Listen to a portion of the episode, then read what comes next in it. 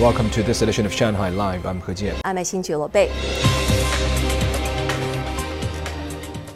Chinese Vice Foreign Minister Xie Feng described the online meeting between President Xi Jinping and U.S. President Joe Biden as frank, in-depth, constructive, and fruitful. Sun Siqi has more. Xie said the meeting pointed out the direction and injected new impetus in China US relations. He said issues related to the Taiwan region, Xinjiang, Hong Kong, and the South China Sea are China's internal affairs and no country has the right to interfere. The meaning of the One China principle tolerates no distortion and negotiation. Xie also said China is willing to talk with the United States on issues related to risk management based on mutual respect. 我给大家打个比方。 Take an example. While the ability to put out a fire is important, fire prevention is also non negotiable. We must get rid of inflammable and explosive articles in time.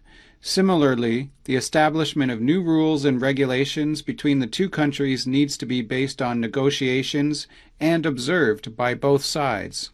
Since the beginning of this year, Xi has held two phone conversations with Biden, and the two leaders agreed to maintain regular communication. The mutual exchanges between China and the U.S. have been increasing. It indicates that the U.S. needs to seek dialogue and consultation with China to cope with the current challenges it has been facing both at home and abroad. During the meeting, the two leaders expressed opposition to a new Cold War mentality and emphasized the necessity of a steady relationship. Sun Siqi live. Zhou Guanyu will become the first Chinese to race in Formula One in 2022 as he joins Alfa Romeo Racing for next season. The 22 year old, now a junior driver of the Alpine Formula One team, who has also served as its test driver for two years, will be a teammate of 10 time Grand Prix winner Valtteri Bottas, who is joining from Mercedes. Zhou will conclude his 2021 duties with Alpine as well as contest the final two races of the Formula 2 season, where he is battling fellow Alpine junior Oscar Piastri before starting his preparations at Alfa Romeo. He is in second place in the FIA F2 Championship with races in Saudi Arabia and Abu Dhabi still to come.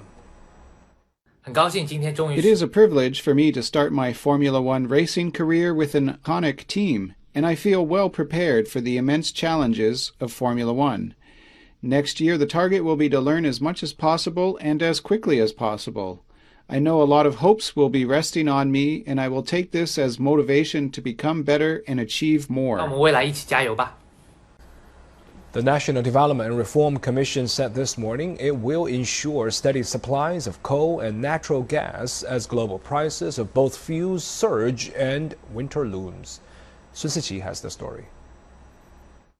The NDRC said it'll push local governments to implement natural gas pricing policies and make orderly cuts in consumption by non residential users to ensure households get priority. The country's raw coal output increased 4% year on year to 360 million tons in October, reversing September's decline. Coal output is expected to increase further this month. 寒潮期间，煤炭的供应是平稳的。